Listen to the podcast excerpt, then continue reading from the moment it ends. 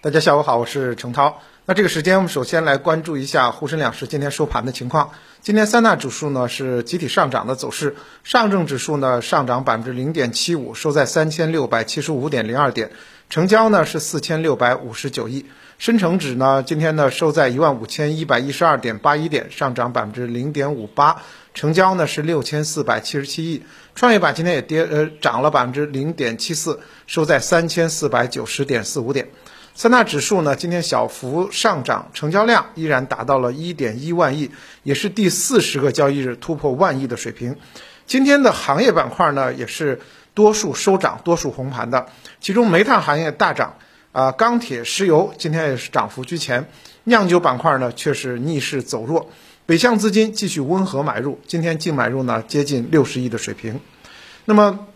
从消息面来看呢，今年以来。A 股的 IPO 保持继续的活跃啊，继续的有大量的新股在上市，上市新股的数量和 IPO 的募集金额继续保持增长的态势。截止到十二月十五日，今年已经有四百九十九家上市公司呢登陆 A 股市场啊，很快今年呢就会一年就有五百多家的上市公司啊上市 A 股，总的募集额呢也超过了五千亿，创了十年的新高啊，我们的。股民们也是做出了巨大的贡献，对于实体经济的发展啊啊！不要觉得我们股民啊，就是这是做一些投资投机，其实呢，通过资本市场也是给我们的实体经济做了巨大的贡献。光今年就贡献了五千亿的这样的一个额度。那么，业内人士也预计，在全市场注册制的大背景下，IPO 的数量增长将成为一个长期的趋势。但是，也要提醒大家的是，新股发行市场化的程度也在不断的提升，新股不败的现象已经被打破了。在今年的后半段，新股上市破发的现象频频出现，所以呢，我也提醒投资者，以后打新不是说逢新必打，而是要注意新股的品质，尤其是它的定价。定价过高的话，即使是品质过好，品质很好。定价高了也可能上市破发，所以呢，就是逢新必打这件事儿呢，可能要斟酌了。那么再回到今天的 A 股的走势当中，今天呢，白酒行业是有重磅消息的，市场监管总局就白酒生产许可证审查细节征求意见稿发布，其中谈到说，生产年份酒的企业应该建立年份酒质量安全标准。年份酒的标签应如实标注所使用的各种基酒的真实的年份和比例。我们知道啊，就是我们买到的成品酒，它都是通过各种基酒来勾兑。那么各种基酒的真实年份和比例以后都得标注出来。而白酒的标签呢，也不得以后不得再标注特供啊、专供啊、专用啊、特制啊、特需这些字样。也表明呢，监管层呢出手加强白酒行业监管，以后什么特供酒、专供酒就将退出历史舞台。那么，受到这条消息的影响，近期持续活跃的白酒股今天出现了回调，像啊连续上涨的山西汾酒今天呢一度逼近了跌停，舍得酒业啊酒呃酒鬼酒、水井坊也是出现了大幅的下跌，啊贵州茅台也是一个下跌的走势。那么今天走的比较强的是煤炭板块。煤炭板块全线走强，板块指数呢放量高开高走，盘中呢指数一度是升至百分之七。那么今年今天半日的成交呢，已经超过了往往日的全天的这个成交的水平。像中煤能源、山煤国际、兖州煤矿、兖矿能源，还有晋远煤呃煤电这些多只个股都出现了涨停。不光是 A 股这边。那边港股的煤炭股也是大幅在上涨，兖州煤业呢也是一度上涨超过了百分之二十二，港股的中煤能源涨幅也接近百分之十。另外，蒙古能源、中国神华这些港股也纷纷出现了逆势走高，当然也是有消息面的影响。在呃今天上午呢，国家发改委召开了十二月的新闻发布会，发改委新闻发言人就表示说，下一步呢，国家发改委。将充分听取社会各方面的意见建议，进一步的深入研究论证，适时出台针对性的政策措施，引导煤炭市场价格在合理区间运行，促进煤电价格通过市场化有效联动，推动上下游的协同高质量的发展。实际上，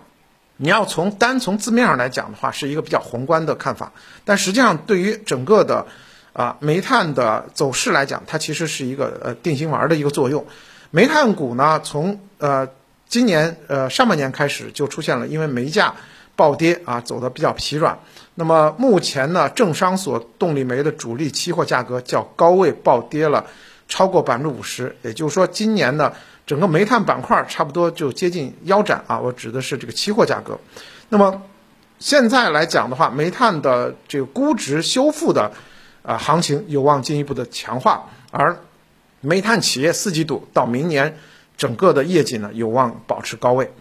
实际上呢，呃，对于煤炭这个板块呢，我们也要认真的分析。一方面呢，就是全球的这个商品需求呢还是继续的在这个拓展。那么煤炭对于国内的这个呃燃料的需呃这个需求的稳定作用还是很强的。之前呢。我们也经历了一波煤荒，尤其是在今年的上半年。那么煤荒过后呢，市场已经普遍认识到，其实我国啊，具体到我国，煤炭在能源结构完全转换之前，还是一个稀缺的属性。